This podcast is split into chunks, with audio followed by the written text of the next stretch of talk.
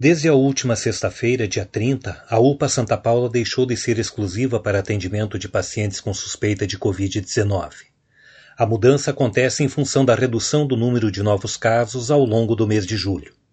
Desde abril de 2020, a UPA Santa Paula foi designada como referência para atendimento de casos de crises respiratórias e outras relacionadas à Covid.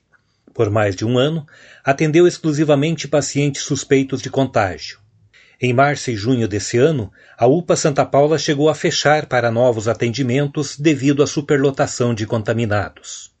Com a crescente vacinação e consequente redução no número de novos casos, a Fundação Municipal de Saúde optou por retirar a exclusividade à Covid-19 da UPA Santa Paula.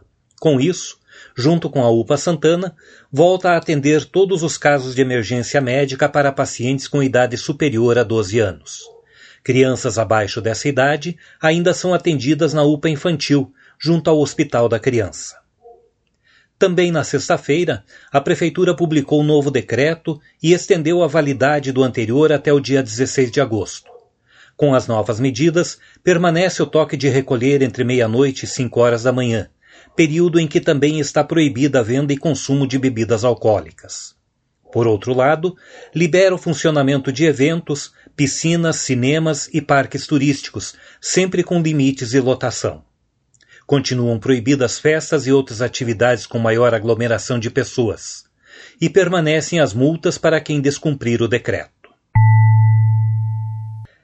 De acordo com o boletim epidemiológico divulgado pela Fundação Municipal de Saúde de Ponta Grossa, nas últimas 24 horas foram registrados mais 16 casos e um óbito por Covid.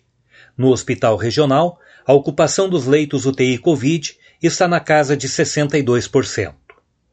Conforme o site da Prefeitura Municipal de Ponta Grossa, até a última sexta-feira, dia 30, 167.107 pontagrossenses haviam recebido a primeira dose da vacina contra a Covid. Outros 71.336 receberam também a segunda dose ou foram imunizadas com a vacina de dose única. Eu sou Éder Carlos e esse foi o Boletim Covid-19 Informação contra a Pandemia uma produção diária do curso de jornalismo da Universidade Estadual de Ponta Grossa.